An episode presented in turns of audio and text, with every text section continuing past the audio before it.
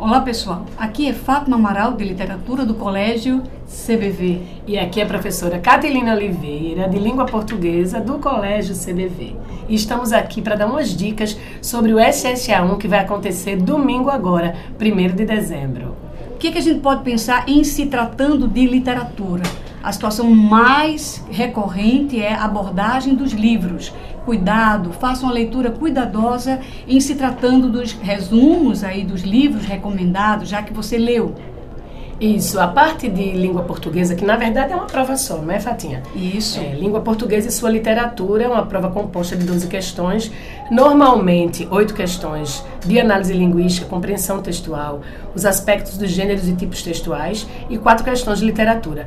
Não é, quer dizer, sempre foi assim, mas a gente sabe que a banca pode surpreender para fazer Normalmente, Cátia, normalmente ele dá um texto grande para a língua portuguesa Isso. e outro menor, de outro gênero, né? Isso, exatamente. Um para seis questões e outro para duas pra questões. duas questões. É, embora no SSA 3 este ano a gente viu sete questões para o primeiro texto e uma questão apenas para o segundo.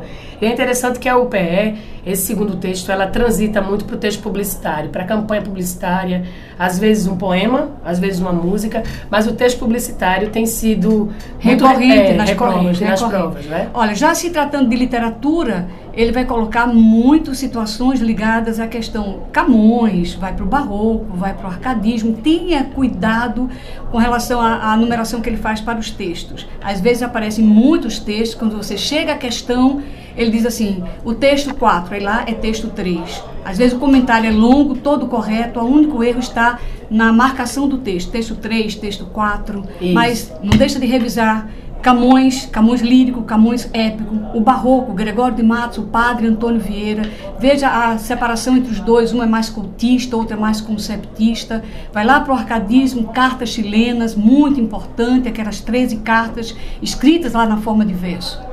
A parte de língua portuguesa, por exemplo, é muito comum que a primeira questão fale-se sobre propósito comunicativo. Então é importante lembrar que o propósito comunicativo está atrelado àquelas seis funções de linguagem: referencial, poética, emotiva, conativa, metalinguística e fática.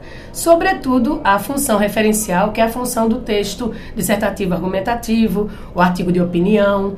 A crônica, é, mais as informações, isso, é, é exatamente, um texto mais informativo, que também essa função também é chamada de denotativa. Então, propósito comunicativo, características dos gêneros textuais, dos tipos textuais, a estrutura que, que nos é apresentada. Por exemplo, se a gente percebe que o texto é uma, um artigo de opinião, aí lá num dos itens você percebe o texto se trata de uma narração. Então, assim, você já começa observando que o erro já iniciou ali naquele item. Essa coisa da, da, do gênero e da tipologia é muito comum nessa prova da língua portuguesa, né? Então, muito, tem muito. um domínio muito bom de tipologia de texto e de gêneros textuais. Eu vou aproveitar esse gancho aí que você falou nas funções da linguagem. O examinador, em se tratando de literatura, também costuma trazer muito essa coisa das funções da linguagem para a questão. Cuidado também com gêneros literários, o lírico, o épico, o dramático, saber diferenciar bem cada um deles. Muito comum essa questão. E aí dá para jogar com prova de língua portuguesa, né? Com certeza. Inclusive, Fátima, o, o, o, aluno muitas vezes fica assim: ah, a prova é só de compreensão. Lembrando que compreensão textual é uma coisa. A análise do texto, de, de, como ele se compõe da estrutura, é uma outra coisa. Então, acaba o que o candidato generaliza e acha que tudo é compreensão textual. Compreensão é tese, ponto de vista, conclusão. A estrutura, como, como ele se configura. É óbvio que um texto narrativo é muito mais fácil de a gente perceber, porque existem aqueles elementos da narração típicos, né? Personagem, espaço, tempo, mas enfim. Mas vamos, vamos para a parte de, de análise linguística. É, questão sobre verbo.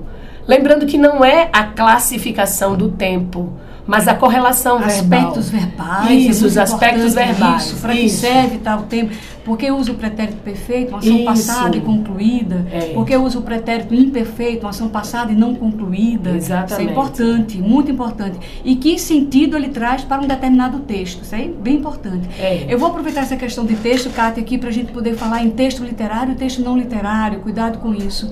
O que caracteriza o texto literário é essa questão da uh, figuras de linguagem. Apareceu figura de linguagem, você tem um texto literário, a conotação vai estar em jogo. Símbolo, a imagem, isso aí é muito importante.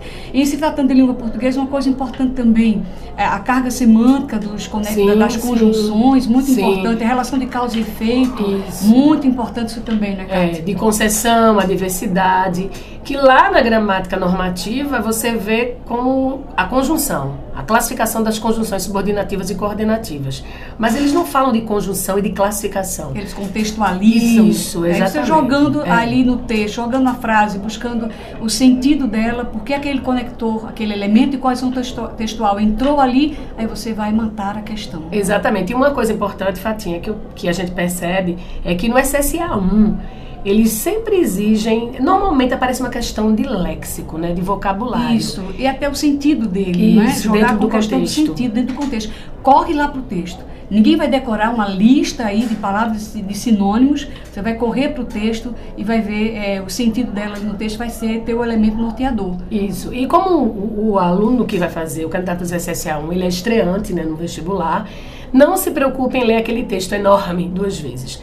Ele é todo numerado em é, parágrafo. Os parágrafos são numerados. Isso, aí você se tiver de voltar, ele sempre coloca Vai referência, né? Cita o parágrafo. Segundo, aí você Isso, volta o segundo. Aí você volta. Não é? Agora, uma primeira leitura, ela é, é claro. A primeira leitura completa, é, né? Isso é fato, né? Verdade. Agora, em se tratando de literatura, já tem cá um pé atrás. Você é, tem que ler todos os textos, cuidar com a numeração né? e uma boa prova para vocês. Tudo de bom, estudem bastante que ainda há tempo. Um beijo. Isso aí, gente. Não esqueçam. Primeira leitura completa do texto. E se houver necessidade de você voltar, vá lá no parágrafo indicado, tá? Um abraço grande e vai dar tudo certo. Boa prova!